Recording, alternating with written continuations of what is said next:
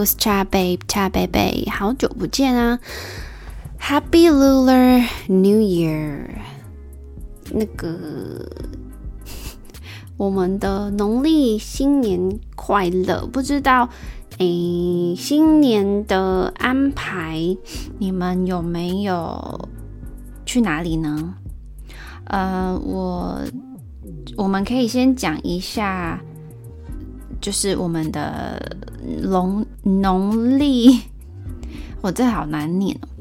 农历新年是怎么样的一个习俗？好了，我们的这个 Lunar Lunar New Year，我们的习俗是是怎么样呢？为什么我们要要讲 Lunar 呢？因为它其实是农历的。嗯，那种日历，诶，那叫日历吗？它其实是农历的一个节日嘛，所以我们现在呢，稍微来跟大家分享一点点我们的这个农历的部分。嗯，像最近我今天呢，已经算。初四了，初四这样子是已经过了，I think 啊、小年夜除夕，one two three four，哎，已经过了六天嘞，也太快了吧！所以呢，我们的这个呃，就是习习俗是什么呢？我们来看一下哈，Because I'm Taiwanese, but I still do, um. 还是有 follow 这些习俗吧，一点点而已。因为我觉得我的家人其实并没有非常的传统在这个部分，所以我们一般的这个 Lunar New Year 呢，我们的这个新年过年呢，是农历的正月，正月就是一月初一到初五。这段期间最能感受到浓厚年节气氛。不过现在是 twenty twenty three，那 twenty twenty one，twenty twenty one 是一首歌。twenty twenty three 呢，我个人觉得在我的家庭里，好像在我的家族比较没有这种过年的气氛了。我觉得有时候是可能跟我们的长辈啊，或是我们的嗯习惯有关。我今天呢，嗯，可能就不会边吃边录了。为什么呢？因为我刚刚已经吃了很久，吃了大概三个小时了吧。因为我就是还不晓得我的电脑要更新，很久没有使用我的电脑，所以我一直没有办法听到声音，没有办法录音。我其实已经这样子，like for maybe like two to three times。But I didn't notice that it's because I I didn't update, I didn't, you know，就是对，就是这样。所以现在可以啦。好，所以呢，我们的这个嗯，通常的话啦，除夕夜就是像我们的圣诞夜这样，Christmas Eve，我们的除夕夜就是 New Year's Eve。我们会一起吃围炉的年夜饭，有几样菜呢？我们我们通常会吃什么呢？呃，现在很多人都是订餐厅的菜回家，或是去直接在餐厅吃饭，或是直接订餐厅会推出一些围炉的年夜饭。那以往我小时候其实都是家里自己煮的，不知道你的家是怎么样？可是其实我还是比较喜欢。啊、嗯，就是大家忙进忙出啊，小孩在那边闹啊，或是玩啊，呃，但是就是 everybody is doing something。然后呃，所以我们这边呢有几样菜可以分享一下，像长年菜就是代表长寿，菜头呢就是代表好彩头，鱼呢就是代表年年有余，凤梨的话呢就是好运旺旺来。像还有橘子啊、释迦啊，诶，呃不不是释迦啦，柿子橘橘的那个，那个其实是呃，还有什么佛跳墙之类的，这一些其实都是我小时候会吃的。那像我们家的话，还是有吃像呃，那叫什么狮子头的东西。然后再来呢，就是嗯，我们还会有什么这个事情呢？在这个吃完年夜饭，这个除夕夜的话，我们吃完了年夜饭之后呢，长辈通常会发给小朋友一些红包袋 （red envelopes）。然后呢，红包袋里面放的都是钱 （money from elders）。那这个呢是。要讨吉利跟祈求平安的意思，所以我们通常呢，呃，有一句话是什么？哎，什么东西红包拿来啊？我怎么突然忘了？好，总之呢，呃，还没有上班的年轻人以及小朋友，通常都是会拿到红包。那像我本身也是，开始工作之后就没有了，除非是那种真的是 like。爷爷奶奶他们觉得还是想要给你，他还是会给你。那我们家呢？我听说算是包的的金额是不少，那当然是比上不足，比下有余。我觉得这一些钱呢，都是大家辛苦赚来的钱。像我现在也是要包给，就是 like 长辈小孩，那我自己也是不会得到喽。所以，嗯。我们通常呢，就是出社会之后，你就会知道，呃，赚钱的辛苦，或是赚钱的，嗯，你要付出多少努力咯。所以，我们还是要好好规划我们的这个，这叫什么？要好好理财啦。好，那再来呢？守岁是什么呢？守岁呢，在民间就是含有祈求父母。长寿的意思，通常呢，从家人齐聚吃年夜饭开始，就是除夕夜开始，会一直到午夜十二点，然后呢，放鞭炮欢庆新年的到来，对过去一年的感怀跟对未来一年新期望等等的。那其实啊、呃，我其实也有听过，为什么农农历新年要放鞭炮？它其实是还有另外一个呃原因，那那个时候是 有一个年兽，就是古代有一个说法呢，就是以前呢每一年的农历除夕的晚上会出现一种叫做年，太奇怪吧的猛兽，所以为了要吓退这些这种猛兽呢，呃，人们就会在家门口。燃烧竹节，因为竹节就是那个呃，bamboo，它的里面是一节一节很多空气嘛，那空气热胀冷缩，热胀膨胀的话，会竹子的那个空间空竹腔会爆裂，所以会发出巨响哦。所以以前鞭炮是这样子哦，我们现在是应该是一些化学用品吧。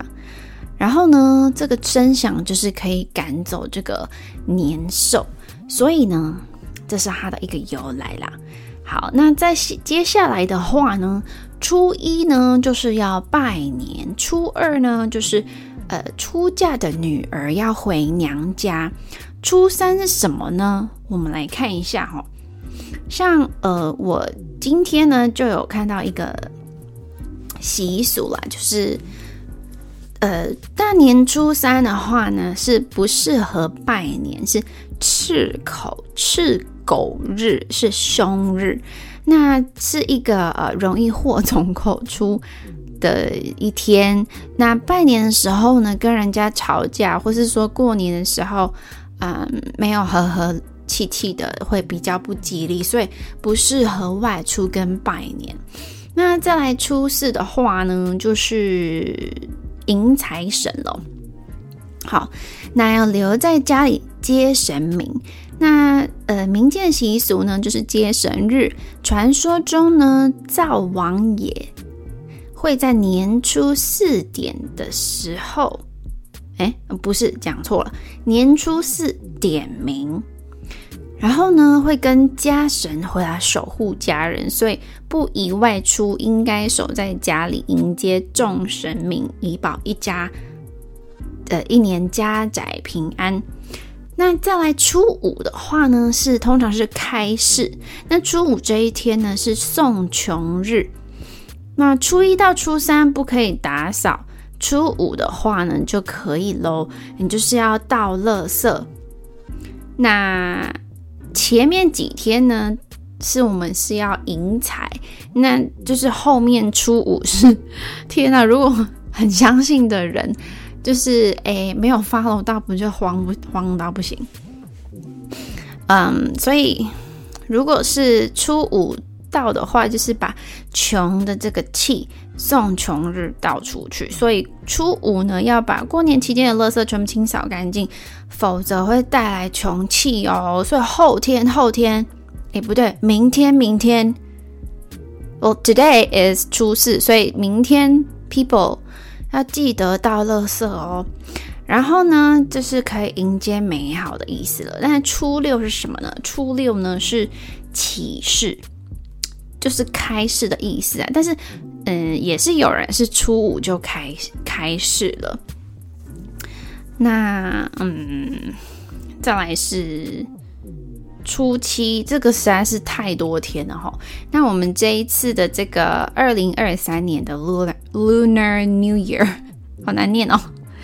Lunar New Year 是从一月二十号的弹性放假的 Friday 到一月二十九号的星期天，其实是算蛮多天的。那到目前为止，现在是我录音的凌晨呢。两点钟，现在是二十五号，所以我们从今天开始算，还有一二三四五，还有五天，我们还有五天要好好充实自己，好好的做一些我们就是其实平常可能上班时间不会做的事情，外出郊游等等，走村啊什么的呢，还是要注意一下。呃，交通的安全啊，然后还有一些等等的事情喽。那我今天的这个主题呢，是要讲阴影这两个字。为什么差这么多呢？呃，没有为什么，我只是呢有一些这些 topics 是我本身就想要讲的一些内容啦。那我现在呢就是要来分享一下下有关。哎，这个阴影的部分，阴影什么阴影呢？我们来看一下哦。什么叫做阴影呢？阴影呢，如果是根据荣格心理分析学来说的话，好，我们来看。哎，怎么长这样？好。嗯，它其实是什么呢？我们来看一下，诶，怎么不见了？在这边。嗯，好。嗯，阴影是人在无意识或是梦中同性，但是性格与自我相反的人物，有点难理解。那荣格四大原型之一就是阴影。我其实不太知道是什么，但是我们这边来看一下它的解释。荣格呢认为人性是矛盾的。我最近常听到一位双子座的朋友说，他觉得我很矛盾。But actually, I don't think I'm 矛盾。我觉得只是他不了解我的思维模式而已。所以呢，如果表现在外的意识中性格是东。可是你无意识的这个补偿性的性格，就是其实是西。那阴影有正跟负之分，可能正面的、负面的这样子。那正面的我们可以说是自我，负面的呢呢，可能就是我们所谓的阴影。好，那我们就是把它想成我们的心情、我们的思维模式都有。亮的那一面跟阴暗的那一面，但是阴暗的那一面呢，比较不容易被看见，所以我们选择把它讲成是阴暗的那一面。那很多时候呢，我们可以观察看看，我们会把阴影投射在他人身上。那荣格的心理分析学主张个体化，是由有意识的自我认知并融合无意识的阴影。我们要成熟的话啊，嗯，我们必须要认知融合一下。那发展成 self 的性格，进而迈入比较平衡的一个性格。我相信，对不是专业的人来说，这确实是有一点难度的。But we can try hard，OK？我们可以就是尝试看看，让自己嗯拥有更多的感知力。但是呢，我其实最近呢，也是有看到有一些人有提到，如果是在面对面对这个怎么说呢？就是一些社会的部分啊，你不需要太敏感，要有一些钝感力的意思。好，那阴影呢是什么呢？比如说。它是嗯看不见的面具，这是我分享这个海苔熊的图解的十三张情绪假面。嗯，很多时候其实我真的非常认同他这边写说呢，我们多数的人生的问题源自于自我保护。从心理学认识阴影，可以是我们的困境。我们可能会从心理。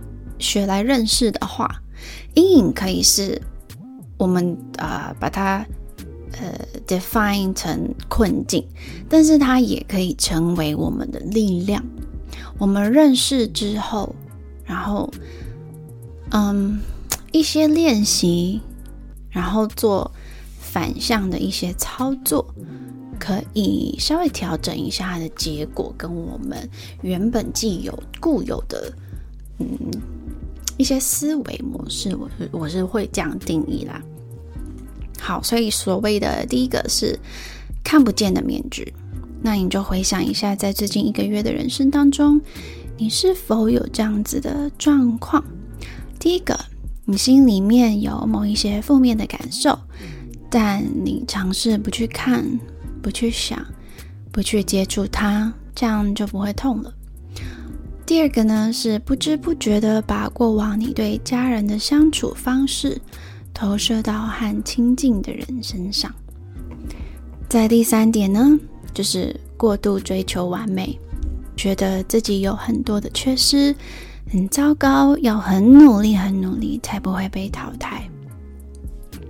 听到这边，我们先稍微沉淀一下，想想看，我相信绝对是有的，就是看。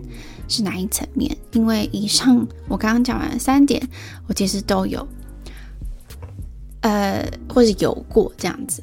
那第四点呢，就是假装自己很听话、顺从、配合对方，但是心里却很委屈。这个我也是 check。第五点就是拼了老命照顾别人，付出非常非常的多，需要被别人需要。这个我倒是没有。But I do think I give, um, in order to receive in some kind of way. 好，再来是第六，常常有一种你想要怎么样，我就偏不要想，呃，就偏不要这样子的感觉。透过对别人反抗来找回那个权力跟控感。控制的感觉，那这个是怎么念啊？这这些情形呢，是根据 Stephanie Stahl 的说法，有可能你就是用嗯自我保护面具的一个人。那我们来听听看，嗯，为什么呢会这样子啊？为什么会戴着面具呢？我个人觉得，我其实没有很戴着面具，但是我唯一的一张面具就是让自己看起来一点情绪都没有，因为可能是有经历的不同的事情，了解到情绪其实真的不会解决事情，但是很重要、很很重要、很重要的一点是，一定每个人都是会有情绪的。你如果不管他，他会，或是其实我。呃，分享一下我自己的事情好了。嗯，我其实是好几年了，我都把我的情绪摆在一边，我都是先处理事情，不处理情感，因为我觉得，呃，情感可能如果事情处理好了，也许就没有情感，或者是说情感呢，可能没有人会理会，那我就选择放在一边。那渐渐的，我就忘记自己是会有感觉的。可是我发现我的身体就是要让我知道我有感觉，所以后来呢，我就会在做梦的时候，呃，接收我身体想要让我知道的一些事情。所以，比如说，呃，我不晓得我现在对某一件事情很在意，很在意，或者我对某个人。或是什么谁说的话很在意，但是呢，也许我当天晚上，如果是那一天发生，或是一阵子，我就是晚上睡觉会梦到我很在意，然后我就知道，哦，OK，我很在意。不然我如果没有梦到，我其实好像有可能就是像在骗自己、伪装自己一样，就觉得自己其实不在意，but actually。我很在意这样子，所以我还要麻烦 我身体做梦来告诉我。好的，所以呢，所有的烦恼都是人际关系的烦恼。阿德勒是这样说的。嗯，那 Stephanie Stahl 则是说了另外一句很像，但是不完全相同的话，就是刚刚那一句：多数的人生问题源自于自我保护。那如果要把这两句话合起来看的话，可能会是怎么样呢？就是在人际关系上面出现问题的时候，或许，或者说你知道自呃不能够表现出真实的自己的时候，你就会借由自我保护的策略，就是我们所谓的面具，来维系自己的自尊，或者是维持表面的人际关系的和谐。那嗯，矛盾的一点呢，就是其实这个做做法呢，有时候很有用。有时候让你受到别人的喜欢，但是会让你的人生产生了一些问题，因为有一些面具底下的你本身有一些很深很深的需求是没有被满足的。你很早就开始学会不要表现出真正的自己的话，那只会让彼此受伤而已。像我最近其实有很深的体悟。呃，是借由什么事呢？就是借由一些我们可能过年过节啊等等的，我觉得有一些啊、互动啊，真的会影响一个人的成长。比如说，我们可能亲戚朋友的小孩呀、他就是我们家族里，也许那一次的聚餐，小孩就只有他一个人，但是呢，他又没有办法。嗯，参与我们大人的话题，他也不太懂，但是他就会觉得有一个嗯被孤立的感觉。我们没有要孤立，我们也没有刻意，但是他本身可能会有这样子有隔阂的一种感觉，所以他需要让自己稍微平衡一下。一开始呢，很有可能他会表达出自己的想法。那他可能会希望什么我都听不懂啊，那希望你解释给他听。但是因为我们可能大人呢，很久没有相聚，会直接去讲一些我们比较想要分享啊，或是讨论的内容。然后就是渐渐的，也许很多次，或是也许很深刻的某一次，让这个小朋友感觉到，好像他提出这个表达，他想要参与的这件想法。是没有得到回应的，就渐渐他就也许会演变成他抗拒你们讲这些他听不懂的内容，他开始抗拒了。可是他不知道怎么表达，因为其实他前面表达过他的原因是什么了。那也许大人就会开始觉得，哦，你怎么会这个样子不讲理，就是阻止我们讨论我们大人的话题啊，等等的。那最后呢，因为。有点像是地位跟权力跟年纪的一些驱使下，这小朋友就是不得不听从跟顺从。那他就是想办法做他可以做的事情，比如说画画、看书等等的。我其实觉得这是一个还蛮……呃，我会觉得 I feel sorry for that situation, and I don't I don't want to see that happen in different many different families. 我其实觉得良好的沟通就是让自己被对方理解，不一定是希望对方理解自己。但是如果哎讲什么，我就是你的努力应该是让自己可以被对方理解，不是说希望对方努力的来理解你。这可能需要一些些事件才有可能比较清楚，像嗯。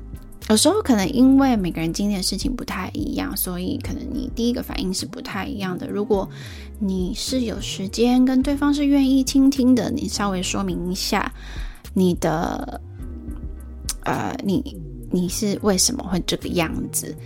也许以往呃以后往后的问题就没了。好。所以呢，我们就是常常习惯戴了这些面具。那我们要怎么样呢？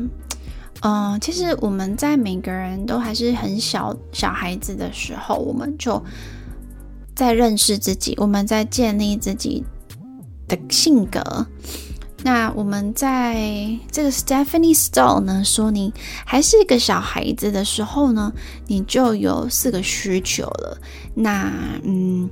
比如说这个快乐、自主、认可，还有归属。我觉得归属其实还蛮重要的，因为你所有的拥有都是靠别人给予的时候，我觉得归属感还蛮重要的。所以归属感就是会连接到安全感。那这几个部分呢，我们可能就是要透过一些经验。而得，所以我觉得在呃面对一些阴影的部分呢，我们是需要呃探索的。其实，那嗯、这边呢，我会附上一个是这个情绪阴影的面积，来让你们探索一下自我。那我这边先稍微分享一下解析的部分。那我今天的这个这个呃内容呢，其实就是会 focus 在阴影，跟稍微让大家认识一下。那嗯，好，我先开始解释哦。所以在这个阶段，如果你还不晓得，你还没有做这个测验的话呢，希望你可以先暂停。暂停之后呢，你就可以得到你的一个呃情绪阴影面积的一个图图示。然后再听听看我的解析喽。好，所以呢，第一个是阴影瘦高型。阴影瘦高型就是它最上面比较长，其他稍微平均的短。那这个呢是人性阴影分数高，其余是平均分数之下，或是五个面向都在平均分数之下的话，你是可以觉察到自己潜在的阴影面，是个觉察力比较高的人，容易驾驭内在阴影的人。那我等一下也要测一下，我自己其实还没有测过。那不过呢，如果人性阴影面分数偏高的话，就表示。呃，情绪阴影对你造成的影响是没有办法忽视的，因为你可能还没有深究自己，呃，这个受到影响的部分到底是哪一个点，所以要提升一下自己对情绪阴影的了解，来去思考一下让自己情绪不舒服的来源。第二个呢是阴影强壮型，是你五个面向都非常的靠近那个尖端，然后也很大。所以就是平均值都是偏高，你的内在阴影面多，可能是觉察力高的人，也可能是情绪困扰多、比较敏感的人。你的人生课题就在于克服这些会影响你行为处事的阴影层面。所以建议呢，你可以要觉察自己，要练习一下，或是可以书写出来。增进自己对于各种阴影层面的修通，学习驾驭你的内在阴影，转化成对生活有所注意的特质与力量。好，再来呢是右倾型的阴影内显，有头重脚轻、跟头轻脚重、跟头脚平衡的。所以这个部分就是，比如说你往上的，就是往上比较长，头重脚轻；往下比较长，头重脚轻，或是往上往下这部分都有延伸，比左边还长，这样子。那我们看一下头脚平衡的人呢？呃，头脚平衡的人呢，情感的得分跟思想的得分是比较平均的。你可能陷入情感跟思想上的矛盾与冲突，比较容易诶有冲突啦，所以平常可以多练习整理自己的理性和感性之间的关联性。再来，如果是较重的呢，就是你思想是大于情感的，你比较容易被非理性信念被呃来困住，太过坚持了，有点固执，所以要适时的回去整理。自我价值观的形成，不要让不适用的信念困住自己。再来呢，是我喝一下东西。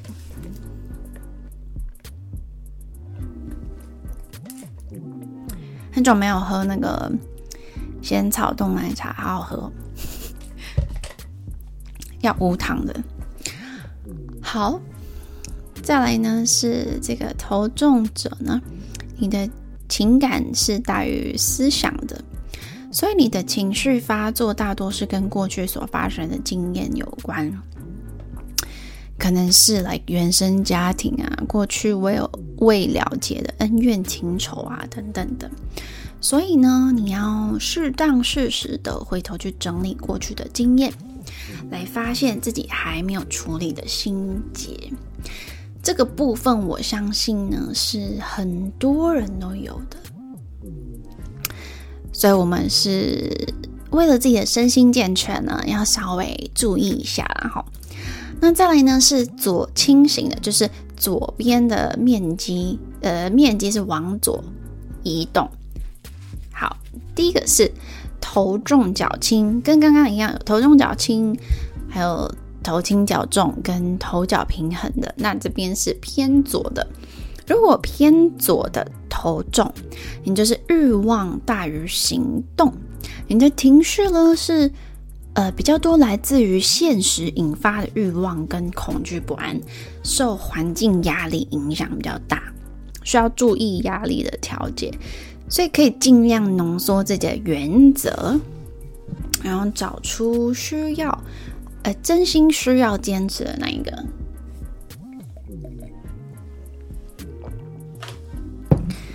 还是要记得喝水。再呢，就是往左边的较重者，就是行动得分是大于欲望。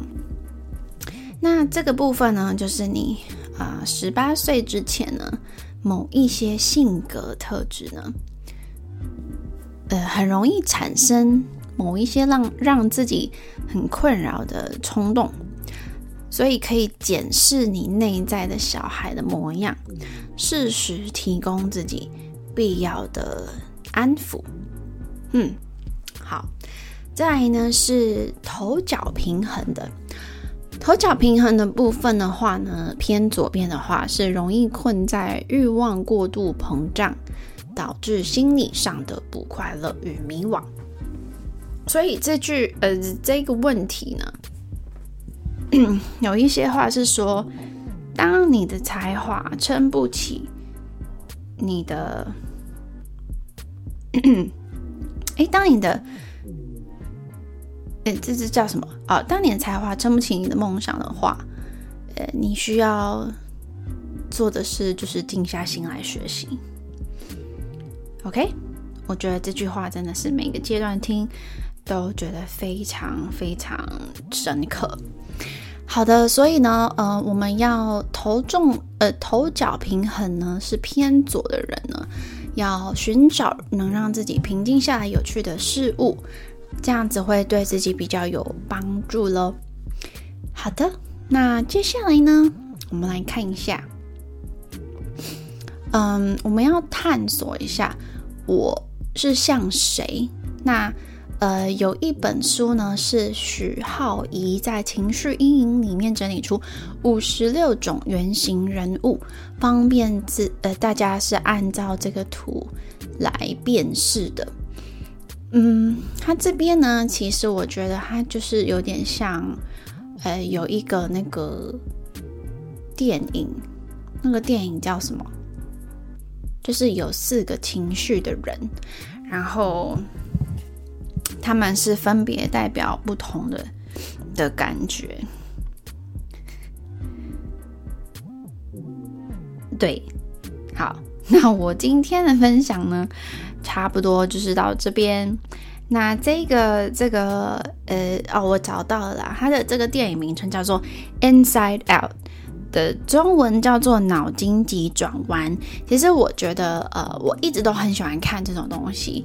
就是我小时候看过一个卡通，它其实是一部电影，可是它都是呃人演的。但是如果要进入人体啊，那些生理机制啊，或是机转什么的，它就是会变成卡通。